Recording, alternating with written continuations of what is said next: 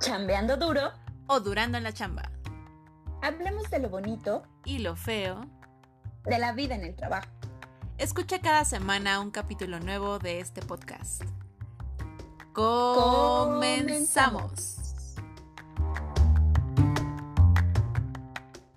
Hola queridos chambeadores, yo soy Eve. Muchas gracias por acompañarnos a un episodio más de Bonita Chamba. Hoy vamos a hablar de un tema del que nadie nos enseña y del que a todos nos toca aprender sobre la marcha, y es cómo ser líder de un equipo por primera vez. Nuestra invitada nos va a ayudar a resolver esas dudas que nos surgen sobre cómo afrontar este cambio, qué papel tienen nuestros líderes en esta nueva etapa y todos los problemas que surgen con esta nueva responsabilidad y muchas cosas más. Le quiero dar la bienvenida a Lorena Cebes, que tiene 10 años de experiencia en marketing digital y ha colaborado con diferentes sectores, desde gobierno hasta empresas a nivel LATAM. Muchas gracias por acompañarnos, Lore, para que compartamos aquí tus experiencias y eh, pues muchas gracias por estar acá. Muchas gracias a ti, En verdad creo que este es un proyecto muy bonito y estoy muy contenta de que me hayas invitado. No, gracias a ti por aceptar. Pues mira, Lore, creo que eh, este es un tema que del que poco se ha hablado y algo con lo que me gustaría iniciar esta conversación eh, es pues por todo este proceso de cambio, ¿no? ¿Cómo te tocó a ti llevar este proceso eh, por primera vez, ¿no? Porque obviamente nadie nace sabiendo liderar equipos y es algo que pues no nos entrenan directamente, ¿no? ¿Cuáles fueron los cambios que, a ti te tocaron eh, cuando te pusieron al frente de, un equipo de trabajo? ¿no? Igual que nos vayas contando un poco sobre tu experiencia, cómo fue esta primera vez, este, cómo fue afrontar esta responsabilidad, qué emociones vinieron a ti, pues cómo las enfrentaste. Te puedo ir adelantando que la primera vez que tuve el equipo fue un fracaso. Y eso se me ha grabado porque como bien dicen, uno aprende más de los fracasos que de los éxitos. Totalmente. Y como mencionas, no es algo para lo que te preparen. Quizás sí en ciertas escuelas en donde es la mentalidad es que tú seas el jefe, bla, bla, bla. Y también ahí siento que hay muchas fallas en el sistema y de la manera en que les enseñan a ser líderes, pero lo, lo vemos más adelante. Y entonces en mi caso fue algo que se dio casi de la noche a la mañana estaba trabajando en una agencia y de repente de pasar a tener tres clientes ya teníamos casi 40, entonces era evidente que se iba a necesitar un equipo mayor que solo yo, porque nada más estaba yo en su momento. Entonces, eh, aquí también hay como muchas fallas estructurales en la empresa y creo que esto mucha gente se va a identificar porque la mayoría de las empresas son así, no tienen un área específica de recursos humanos cuando están empezando. Entonces, eh, se fueron contratando como Dios nos dio a entender y recibiendo currículums y tratando de elegir sin una metodología. Entonces, ahí empieza el primer error, no, no tener bien elegido al equipo por parte de recursos humanos cuando no hay recursos humanos. Entonces, tienes un montón de gente que no es afín a los valores y a las ideas y la cultura del negocio y tienes a alguien que nunca ha liderado un equipo y que piensa en qué es lo que yo no quiero hacer o qué es lo que no me gustaba que me hicieran en mis trabajos anteriores y vamos a partir de ahí, en lugar de algo que es eh, enfocado en construir. Entonces fueron muchos nervios y mi enfoque fue quiero ser amiga. Y mm. ese es un grave error. El, error de, de, quiero ser amiga de mis, de mis empleados ya, claro, y, entonces ahí es donde empieza a ocurrir como todo, todo el, tienes toda la fórmula necesaria para que todo falle. Eh, esa, y falló, y falló miserablemente, porque justo mi esposo se burlaba de mí porque yo llevaba así como, hacía paquetitos de galletitas o llevaba como postres a la oficina y me dices que lo estás enfocando mal porque es un ambiente de trabajo, no son tus amigos de la escuela. Entonces necesitas orden, necesitas disciplina. No significa, y eso es muy importante, que los vayas a manejar a ellos, porque esa no es la idea de tener un equipo. Manejarlos a ellos, no, manejas tareas, manejas el workflow, pero no los manejas a ellos. Pero tampoco puedes ser amiga, porque justamente lo que empezó a suceder es que se aprovechan de ti. Y uno no lo quiere ver, pero empiezan a entregar tarde, empiezan a llegar tarde, empiezan a faltar, no se lo toman en serio porque sienten que, pues al fin que somos amigos, ¿no? Entonces no me van a decir nada y va a ser muy, muy incómodo que me diga, oye, el reporte era para la semana pasada, ¿por qué no lo entregaste? Y así fue como empezó todo a, a fallar. Y te digo que la estructura en la que estábamos no era la ideal porque no era, no era ni siquiera una estructura, o sea, era algo montado como se pudo y al ahí se va. Entonces, toda la responsabilidad de las entregas, de todo el trabajo era mío. Y entonces, en lugar de yo también querer resolverlo de frente y sentarme y tener esas conversaciones difíciles, que también es algo que de lo que nadie te, te habla, el tener que decirle a alguien, por más bien que te caiga o por más mal que te caiga, en una forma neutra decirle, ¿sabes qué? Esto no está funcionando, por esto, esto y esto, ¿cómo te ayudo para que esto funcione?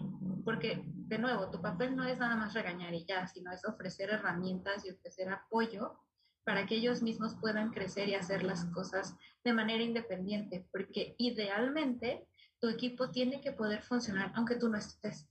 Ese es el goal. Y mucha gente lo ve al revés, como necesito que me necesiten para respirar, porque si no voy a, me van a sustituir o alguien más va a hacer mucho mejor trabajo que yo y entonces se va a dar cuenta y ya no me van a querer a mí en la empresa. Se empiezan a hacer un montón de ideas que no van a hacer crecimiento de nadie, ni el propio.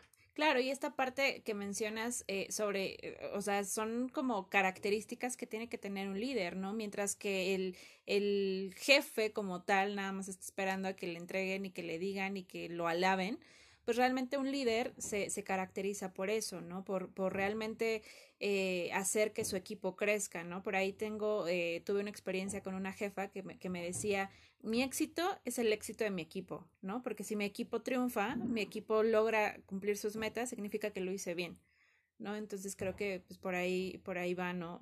todo esto.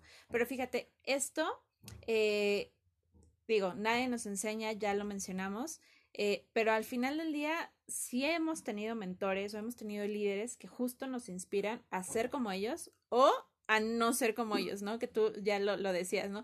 No quiero ser ese horrible jefe que tuve hace tantos años porque yo sé que fue una mala experiencia y no quiero replicarla, ¿no? Entonces eso también es como, como súper importante.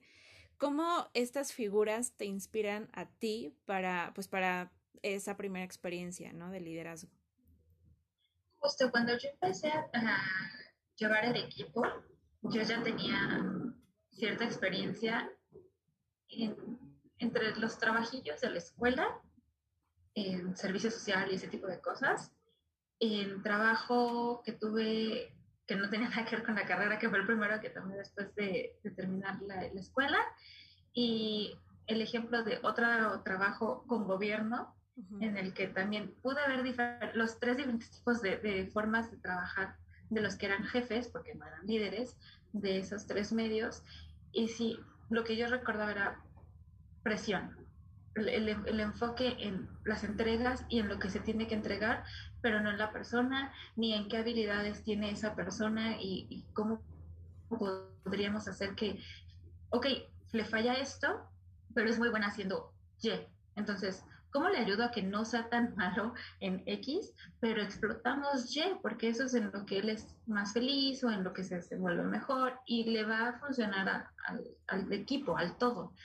Entonces, eso fue algo que me quedó muy grabado. Los malos tratos, para mí, en una de los que trabajé, había gritos.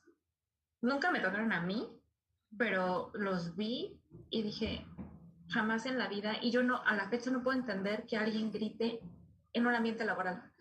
En un personal te creo que las emociones se salen de control y tampoco es lo ideal ni lo correcto, pero lo entiendo. Pero en un trabajo que tengas a alguien que grita, o sea, yo literal, si, si fuera mi decisión, lo corría al momento, porque significa que no puede manejar sus emociones, cómo se, o sea, sus propias emociones, ahora cómo va a manejar las emociones del equipo, que también juegan un papel importante Sí, la importancia de la inteligencia emocional que tienen que tener los líderes, ¿no? De trabajo. Y en general el equipo, ¿no? Pero pues obviamente siempre esperamos un poco más del líder, ¿no? Que sea como ese ejemplo. Exactamente, es, es desafortunado o afortunadamente quizás no es la mejor forma, pero sí sí es como el papá o la mamá del equipo.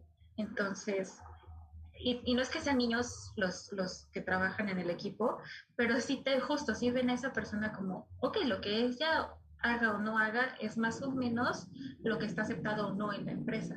Entonces, sí es una guía del comportamiento. Claro, somos, o sea, a los líderes les toca hacer ese reflejo de los valores de la empresa, ¿no?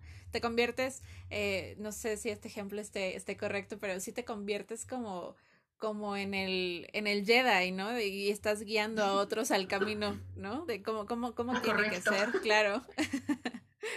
En teoría, porque te digo que justo lo que vi aquí de los gritos, dije es que no, no, a la fecha te juro que me impresiona que exista gente que grita en, en un entorno de trabajo, porque entiendo que es importante, pero no lo puedes tomar personal. Y esa es otra regla muy importante que aprendí más adelante en el camino, no es personal.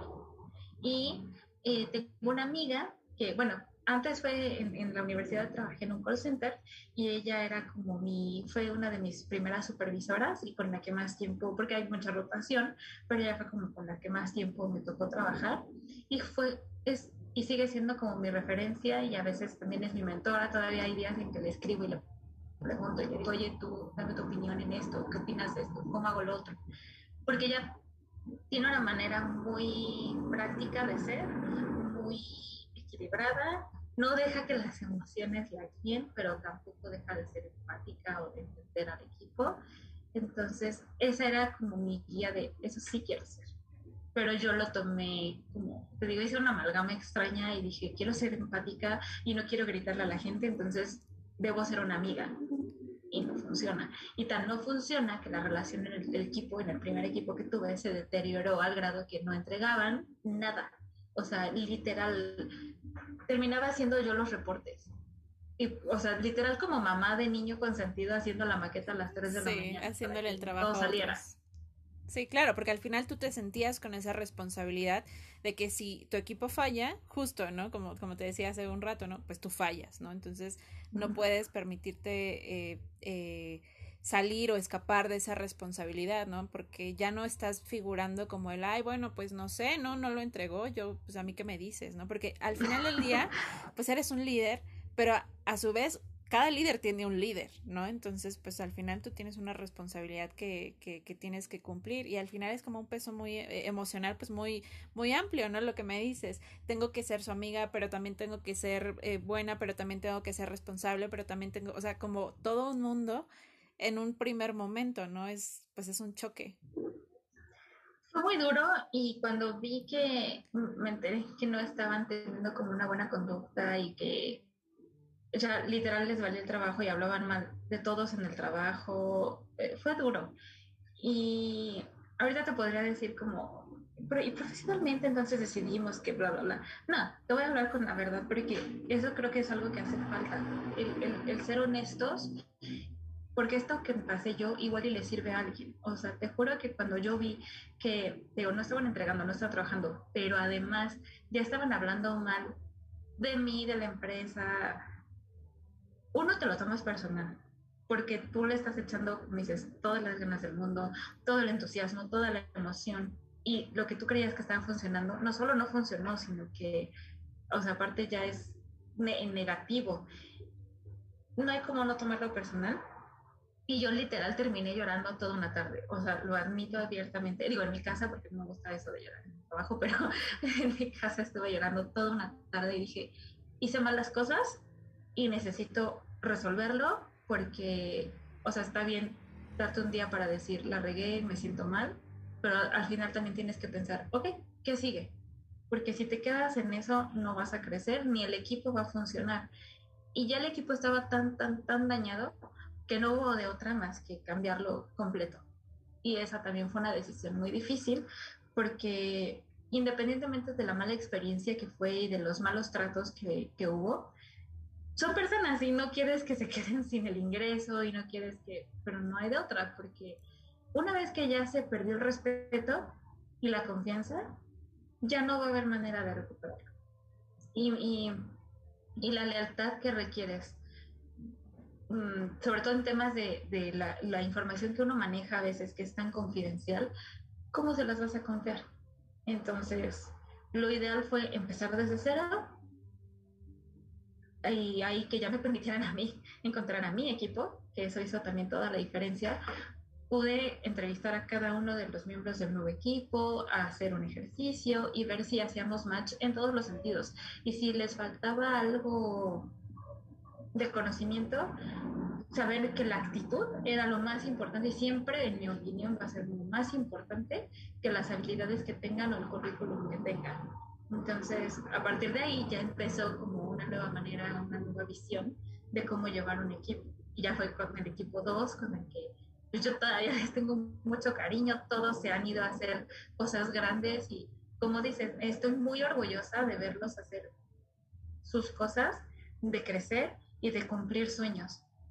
Porque más allá del trabajo, o sea, el trabajo, al yo no ser la dueña del, del negocio, mi único interés era que crecieran como personas. Claro, idealmente la idea es que pueda ser dentro de la organización y que la organización te permita darles ese crecimiento. Pero si no es así, yo soy la más feliz de verlos en otros lugares y triunfando y decir, ah, él empezó aquí conmigo o ella empezó aquí conmigo. Claro, porque al final es lo, lo, la, la satisfacción de, que, que, te puedes lograr, ¿no? Que, que puedes decir, eh, a lo mejor no, no como colgarte la medallita de esto lo hizo por mí, sino que al final esto lo aprendió en el equipo que, que, que yo creé, ¿no? Entonces, eso, eso es súper padre. Pero justo, eh, bueno, en esta, en esta situación, que, que al final era como una empresa pequeña y, y que, bueno, se, se, se, se tomaron estas decisiones porque pues evidentemente ahí había un problema pues ya de actitud, ¿no? Justo de que pues el equipo se resiste a aceptarte como una líder, ¿no? Eh, eh, creo que esa es una decisión muy, muy, o, o, un problema muy grande, pero entendamos que a lo mejor y no en todos los trabajos tenemos como esa opción, ¿no? Porque a lo mejor y, eh, pues, ¿sabes qué? Mi empresa es súper gigante, transnacional o es mediana o, o, o, ese, ese tipo de cosas, ¿no? Aquí sí tenemos un departamento de RH, hay alguien que hace los filtros antes que yo. ¿Qué, qué, qué ocurriría en ese sentido, ¿no? Como que con base a esa experiencia, ¿cómo crees que se pudo haber solucionado e, en el sentido de que, bueno, pues aquí hay alguien que puede inter interceder por mí, ¿no? Porque en este caso te tocó a ti toda la, la, la, la golpiza, ¿no? Digamos, como toda la chamba de poder tomar esa decisión, de poder decir, levantar la mano, pero en, en otro sentido, ¿cómo, ¿cómo hubiese sido? ¿Cuál sería el protocolo a seguir?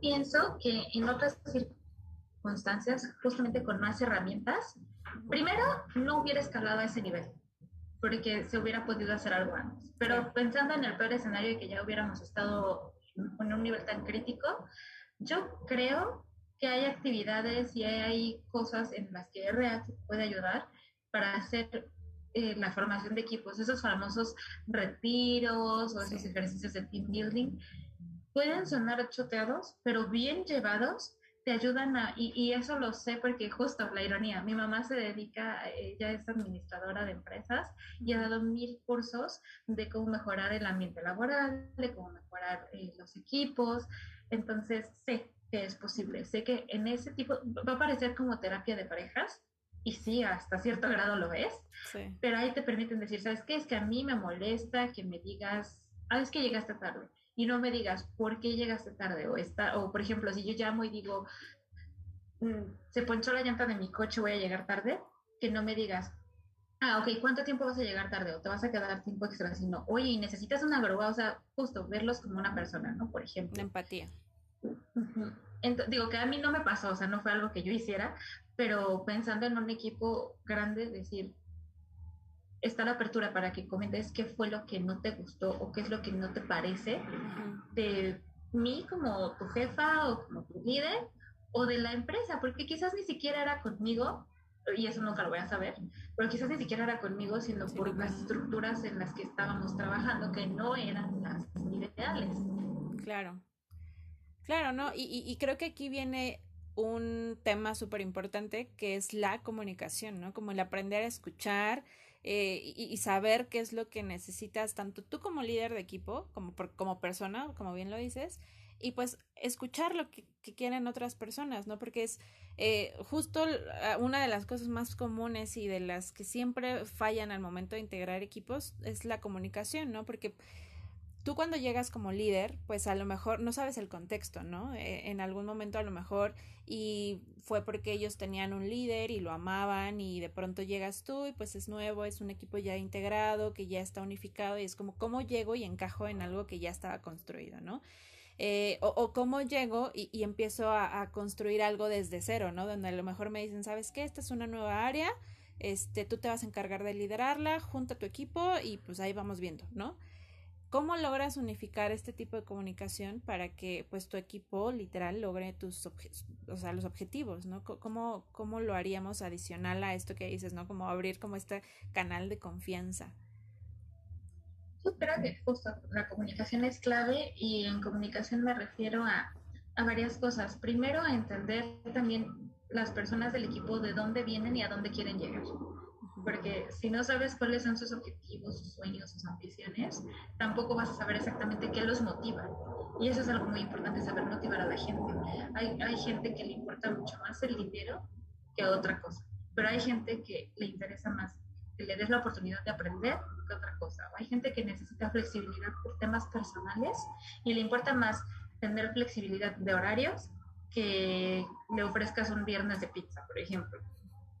Y así tienes que ir entendiendo individualmente qué motiva a cada quien de tu equipo y cómo a su vez puedes hacer algo que funcione colectivamente para que el equipo pueda llegar a los objetivos y sobre todo la otra parte de la comunicación, precisamente es explicar en dónde estamos y a dónde queremos llegar como empresa o como área o como lo que quiero, como equipo, como le queramos decir, porque si no se sienten, y eso justo fue un libro que, que leímos en algún momento de la universidad, que se llamaba Gong Ho, y justo, y hay una película, si no se quieren aventar el libro, es, es muy sencillo, básicamente era una, una, una, jefa a la que mandaron a la empresa, a una de las eh, ramas de la empresa que estaba perdiendo dinero y que ya juraban que, mira que iba a cerrar y ya nada más la mandaron como para darle los santos soles y bye, ¿no?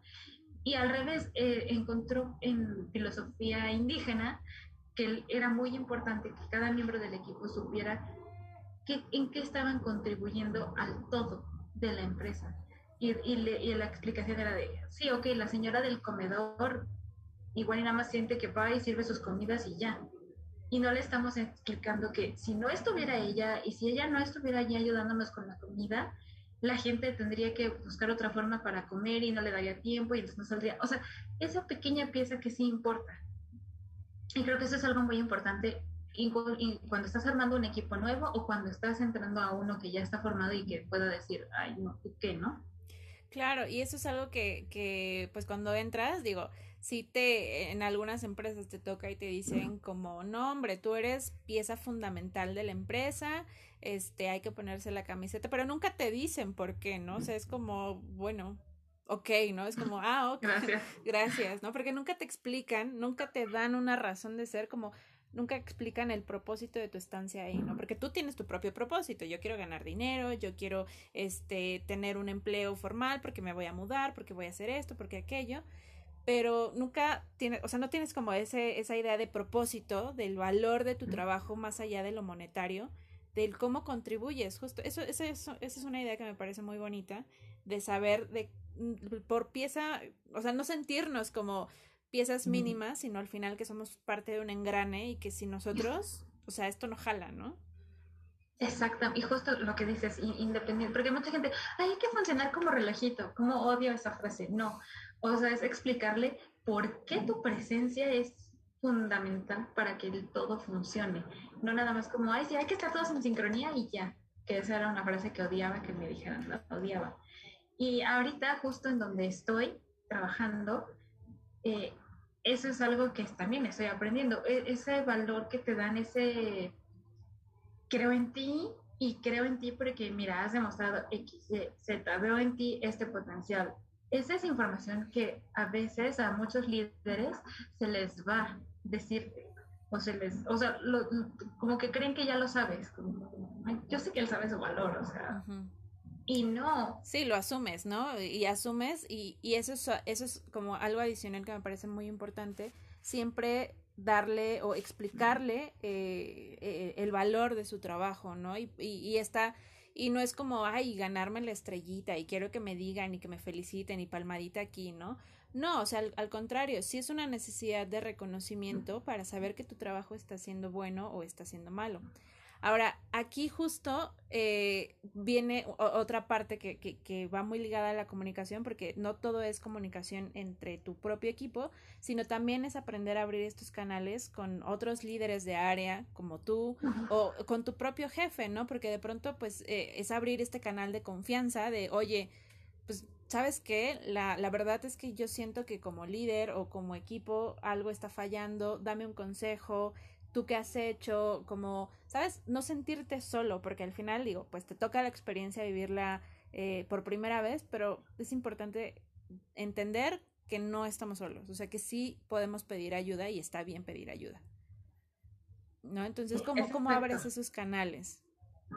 Claro, es, es, muy importante y como decía, en mi propia experiencia fue complicado porque no había estructuras en su lugar para poder tener esos espacios de confianza o esa comunicación y aunque la hubiera, no había respuesta porque la persona que estaba arriba de mí pues era la dueña, o sea, no había como mucho espacio a donde moverse o conocimientos y herramientas que uno necesita cuando estás empezando. Pero donde estoy, sí, actualmente es algo que estoy aprendiendo y me gusta mucho. Siempre hay ese espacio y de hecho tenemos juntas que más allá de los resultados que pudiéramos medir en métricas, de, ay, sí, tuvimos tal resultado y, y la meta se alcanzó y bla, bla, bla. Es importante, pero nos han abierto un espacio para decir, mira, tuvimos este reto en el mes porque pasó tal y tal cosa en producción o lo que tú gustes y mandes, y ahora necesitamos como resolverlo para futuras ocasiones no nos vuelva a suceder. Tenemos estas, estas ideas y se hace un espacio que no solo incluye líderes o al board, sino incluye a nuestros propios compañeros de otras áreas. Y creo que eso es algo que no sea, no, yo no lo había visto y me parece muy interesante, porque a veces uno piensa que el líder tiene la respuesta porque es el líder. Y no es cierto. Hay veces en que tu mismo par en otra área tiene la solución porque ya le pasó. O porque en ese momento tuvo más creatividad para ver algo que tú no, porque ya estabas metido en el problema o en la situación o en la dificultad.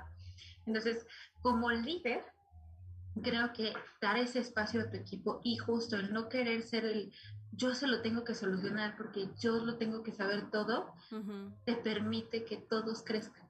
Claro, porque es, es em, tener esa capacidad para entender que no tienes que tener todas las respuestas, ¿no? De que a lo mejor la respuesta está en otro lado.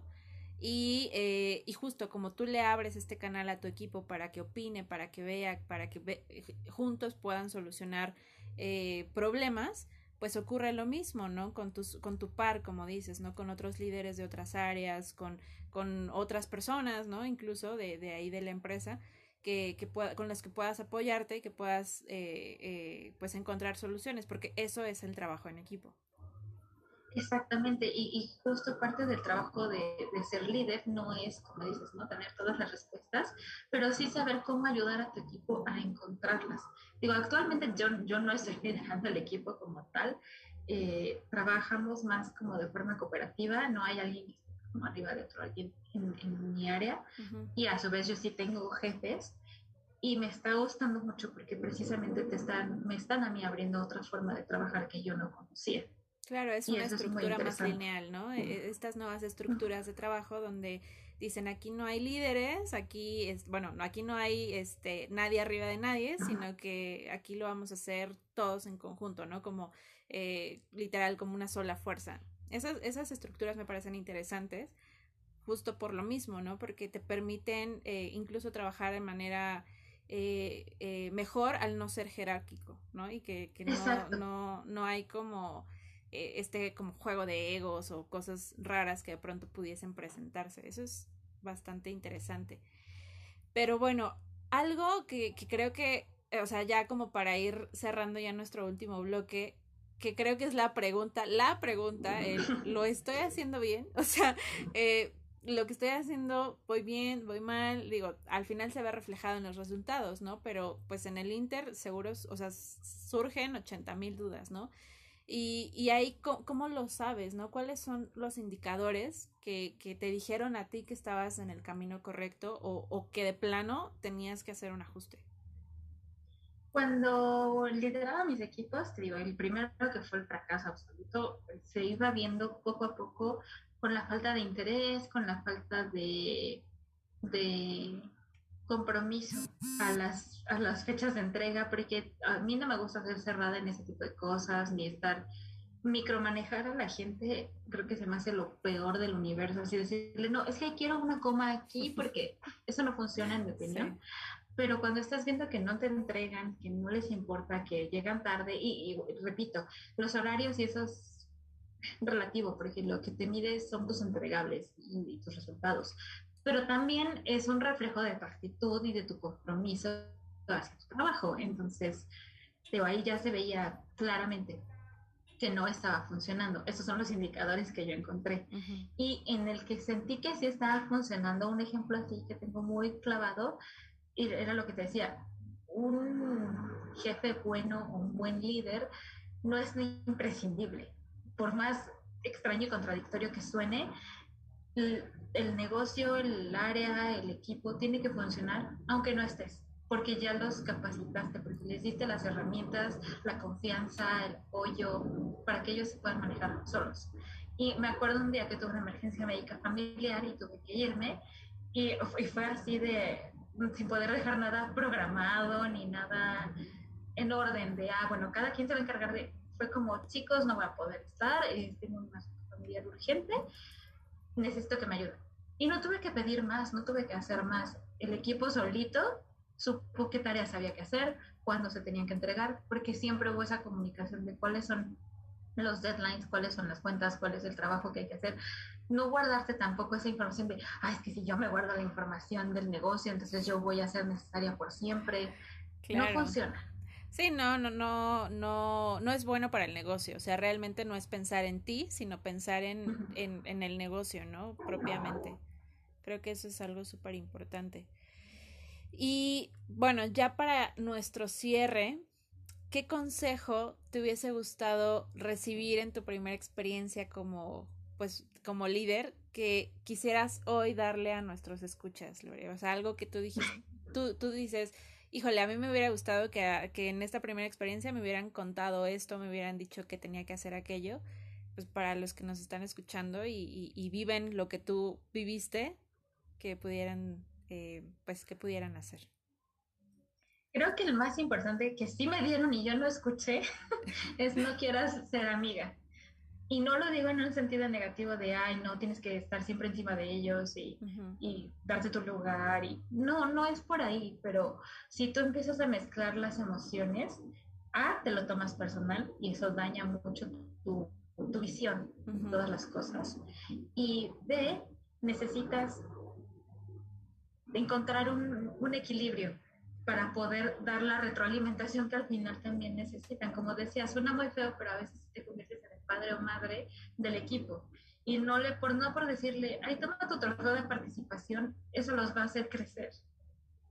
No, no estoy diciendo que los regañes y los castigues, no creo en eso, pero sí necesitas ser firme y sí necesitas ser objetivo y sí necesitas ser empático. Y si juntas todas esas cualidades, entonces es más probable que entiendas qué necesita tu equipo de ti, a pensar qué quiero yo de mi equipo. Y ese es el, cambio de enfoque fundamental para que funcione.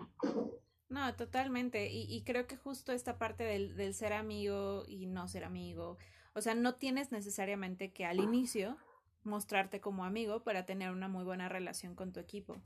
Y creo que la amistad, o sea, eso pues viene, ¿no? Como, como cualquier otra amistad, ¿no? Se va desarrollando con el tiempo y, pero no, no, no es de entrada, ¿no? Como, ay, yo soy amigo de todos, sola.